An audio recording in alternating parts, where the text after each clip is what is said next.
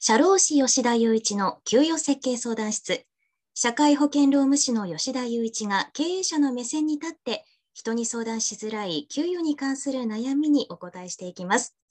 吉田さん、本日もよろしくお願いします。よろしくお願いします。突然ですけど、安田さん。はい。今、この収録って Zoom でやってますけれども、はい。安田さんって普段のお仕事で Zoom 使ってますか？使ってます。もう毎日使ってますね。あ、やっぱりそうなんですか。はい。あの、この間、ツイッターでアンケート取ったんですよ。まあ、オンラインミーティングツール何使ってますかって聞いたら、うん、圧倒的に Zoom が多かったです。やっぱりそうなんですね。そうなんですよね。まあ、他にもあの Google Meet とか Teams とかあるんですけれども、うんうん、まあ、やっぱり Zoom の利用者が多いみたいですね。なんでなんですかね？不思議ですよねいっぱいあるのに。まあどうなんですかね機能はあんまり変わらないんですけどやっぱりみんな Zoom 使ってるっていうのが一番多いのかなと思います大きいのかなと思います。うん、でところであの Zoom よりも Zoom よりもというか Zoom が普及する前にオンライン商談ツールって普及してたの知ってますか？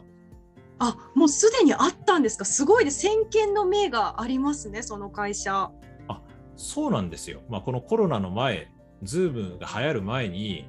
あのオンライン商談ツールを出してトップを走ってた会社が、ベルフェイスさんっていう会社があるんですね。で、まあ、そのスタートアップの中だと、すごく勢いがあるっていうふうに、まあ、言われていったりしてて、なんですけれども、これだけまあ、冒頭お話したように、Zoom って流行ってるじゃないですか。はい。で、まあ、かなりリーズナブルな価格で、まあ、高機能なんですよ。で、これ一気に普及したせいで、まあ、ベルフェイスさんにとっては逆風になったみたいで、おそらくまあ業績もまあ下がって、100人以上人員削減したらしいんですね。そんなにですか？そうですね。まあ、あの人員削減100人って言ったらめちゃめちゃ大変だと思うんですよ。私もあの会社経営者として思いますけど、100人人員削減してくれって言われたら、ちょっと身が持たないと思います。それぐらい辛いってことなんですね。はい。ところで、あの人員削減ってどんなイメージありますか？そうですね私の場合は雇われていた時の記憶が大きいので、はい、ちょっと理不尽な気がしちゃいますね。まあ、そうですよね。まあ、うん、一生懸命働いてきたのにもかかわらず、まあ、例えばね嫌な上司の嫌な指示とか耐えてきたのにもかかわらず、ある日突然、まあ、辞めてくださいとか、まあ、希望退職に応じてくださいみたいな話をされるわけですよ。まあ、それって理不尽ですよね。そうですね、まあ、何の説明もなかったりとかそこまで本当になんかいろんな対策を取ってきてその決断なのかとか分からなかったりすると、はい、えなんでいきなりって思うんじゃないかなとは思いますね。そうですよね。あのまあ、法律的にもそのいきなりじゃあ人員削減するっていうのはあの規制があります。まあ、例えば、まあ、イメージ分かりやすいところで言うとあのプロ野球でシーズンオフに、まあ、この人とこの人とこの人戦力外通告みたいなことやってるじゃないですか。あやってますね。あれに近いことを会社経営でやるってなったら、まあ、それはすごく難しいんですよ。あなんか普通に行われてるのかと思ってましたけど違うんですね。あそうなんです。あれって、まあ、あのプロ野球選手が労働基準法の労働者じゃないからああいうことができるっていうところがあって、で、一般的にはその、じゃあ、ああいうまあ戦力外通告とは違うんですけれども、まあ、整理解雇っていうのをやるんであれば、例えば、そもそも会社がまあ赤字だったり債務超過だったりこう会、会計上、財務上、人を辞めさせないと会社が存続しないようなまずい状態にないといけないとか、あとは辞めさせる前に、やっぱり業績が悪化したのってどういう理由があったにしても、経営者の責任ですから、ま、役員報酬下げたんですかとか、そういった、ま、いろんな条件をクリアした上で、ま、整理解雇っていうのができるようになるんですね。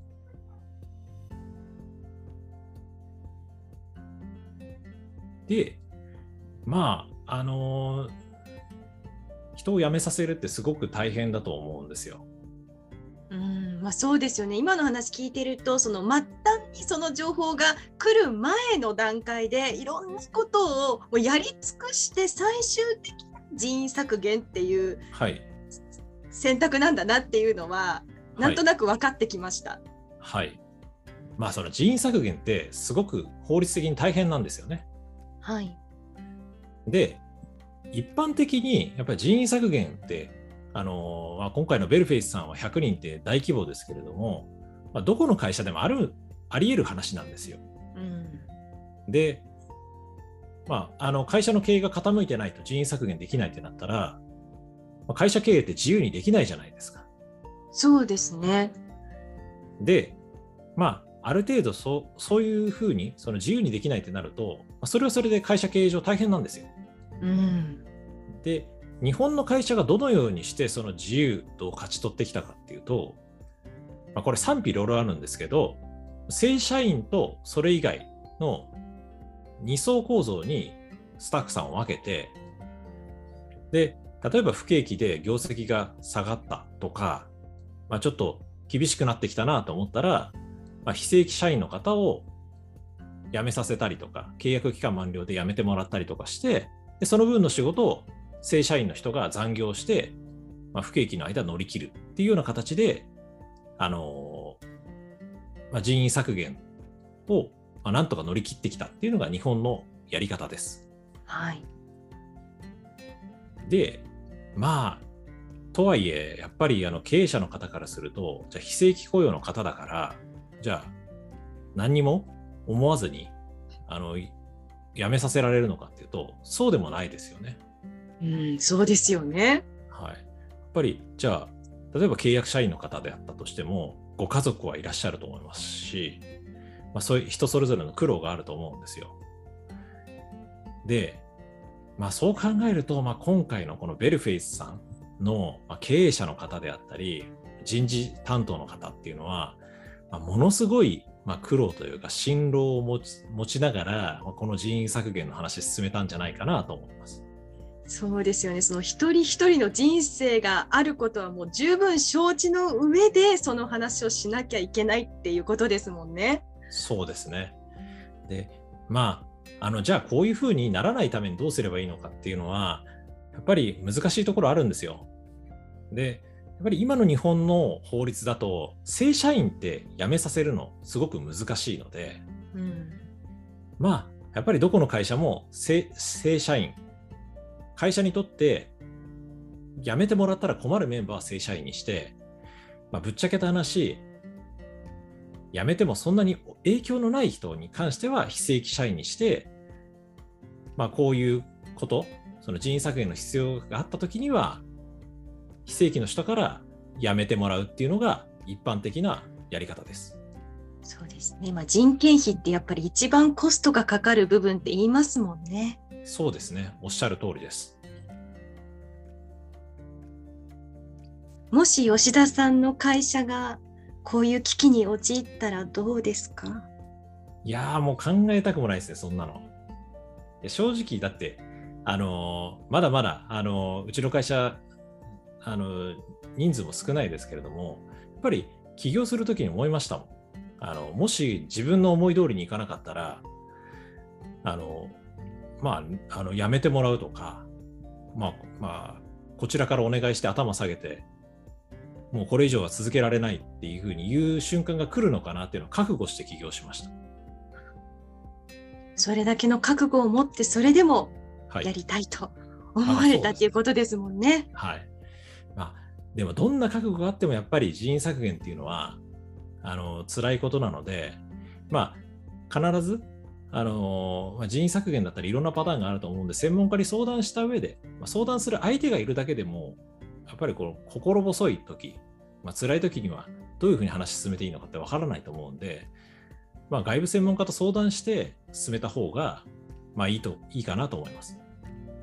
じゃあこういう場合の時でも社労士の方に相談してこう解決していくっていうのはよくあることなんですか、はいそうですね。あの、大声じゃ言えないですけれども、あの、辞めさせたいっていう相談は、やっぱ社労士の中だとかなり多い方ですね。あ、そうなんですね。はい。まあ、そこで、まあ、辞めさせるっていうのに、もういろんなパターンがあるんで、本当に辞めさせるのがいいのかとか、まあ、そういったところも、あの社労士と話してる中で、いや、実はそれって社長の思い込みなんじゃないですかとか、逆のパターンもあるんです。いや、あじゃあそのパターンだったら、辞めさせた方がいいんじゃないですかっていろんなパターンがあるので、まあ、ぜひ一度外部専門家と相談をして、社労士と相談して、冷静になって、誰をや残すのか、誰を辞めさせるのかっていうのを判断した方がいいと思いますね。なるほど。今日は人員削減についてお話をお伺いしました。ありがとうございました。はい、ありがとうございました。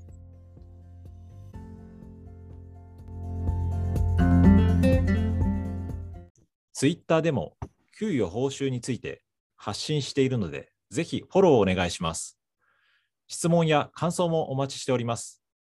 DM も開放しているので、周りに言えない相談があれば、お気軽に吉田までご相談ください。社労士吉田雄一の給与設計相談室。メインパーソナリティは、社会保険労務士法人ワンハート代表の吉田雄一さん。アシスタントは、フリーアナウンサー、ラジオパーソナリティの安田翔子でお送りしました。次回の放送もどうぞお楽しみに。